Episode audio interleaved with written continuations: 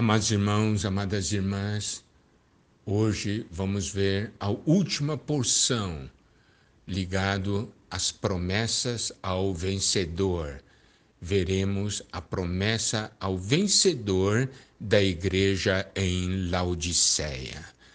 Nós vimos que a igreja em Laodiceia era uma igreja morna, que vivia na mornidão, dentro de uma condição sem Cristo. E uma igreja orgulhosa.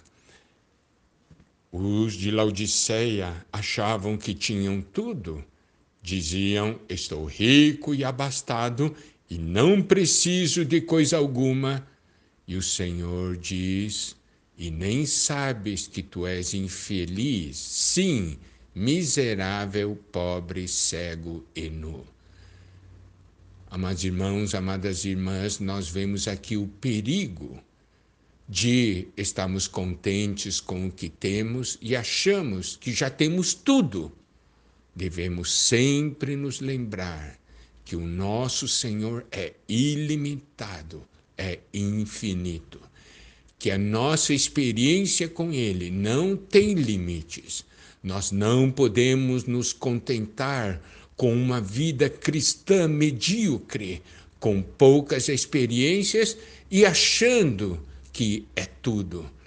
Eu contatei no passado vários irmãos que ficaram muito contentes em conhecer as riquezas de Cristo e eles testemunharam que eles oravam: Senhor, a vida cristã é só isso não tem mais nada além disso que eu sei. Então, esses tinham um espírito de busca, mas os de Laodiceia se consideravam ricos e abastados e diziam: Eu não preciso de coisa alguma, já tenho tudo que eu preciso. E o Senhor diz, mostra a eles a verdadeira condição deles: infeliz, miserável pobre, cego e nu. E o Senhor diz a eles que eles deveriam comprar ouro refinado, vestiduras brancas e colírio para os olhos, ganhar mais do Deus triuno, do Pai, do Filho do Espírito,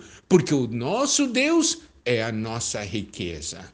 Então, para uma igreja nessa condição, uma condição muito triste, o Senhor diz para o vencedor: o vencedor é aquele que vence essa situação, que sai dessa situação de mornidão, orgulho, de se achar alguma coisa e é alguém que se abre ao Senhor para que o Senhor entre e tenha comunhão com Ele.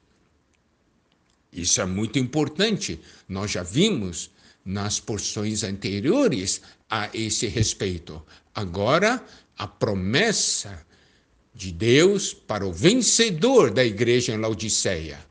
Apocalipse capítulo 3, versículos 21 e 22.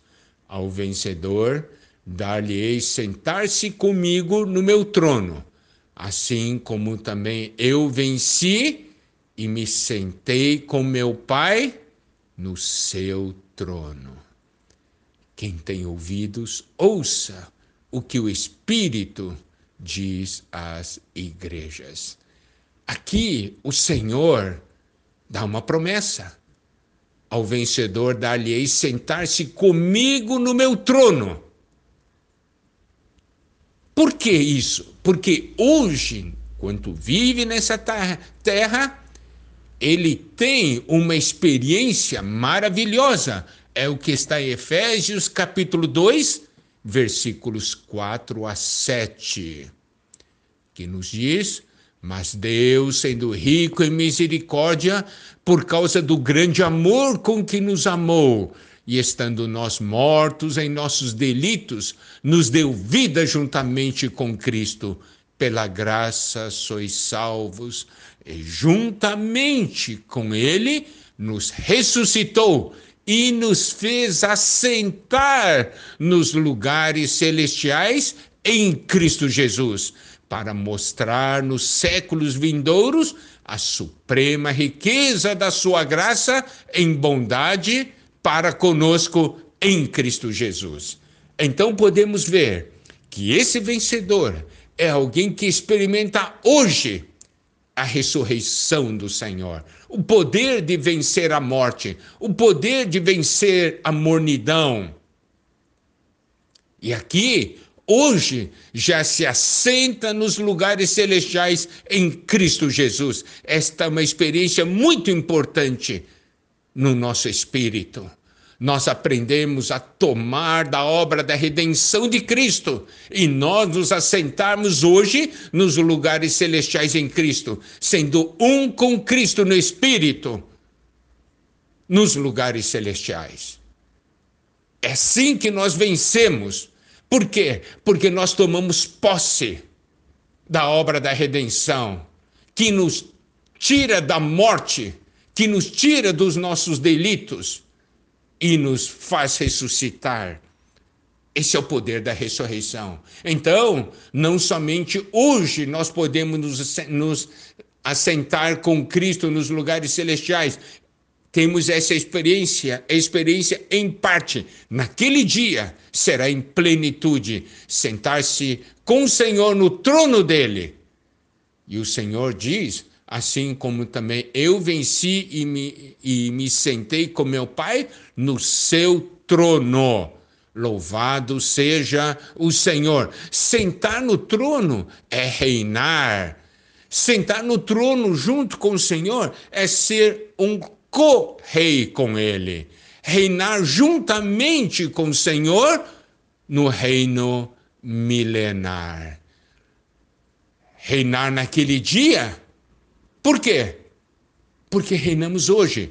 Romanos 5,17 nos diz: se pela ofensa de um e por meio de um só reinou a morte, muito mais os que recebem abundância da graça e o dom da justiça reinarão em vida por meio de um só, a saber, Jesus Cristo.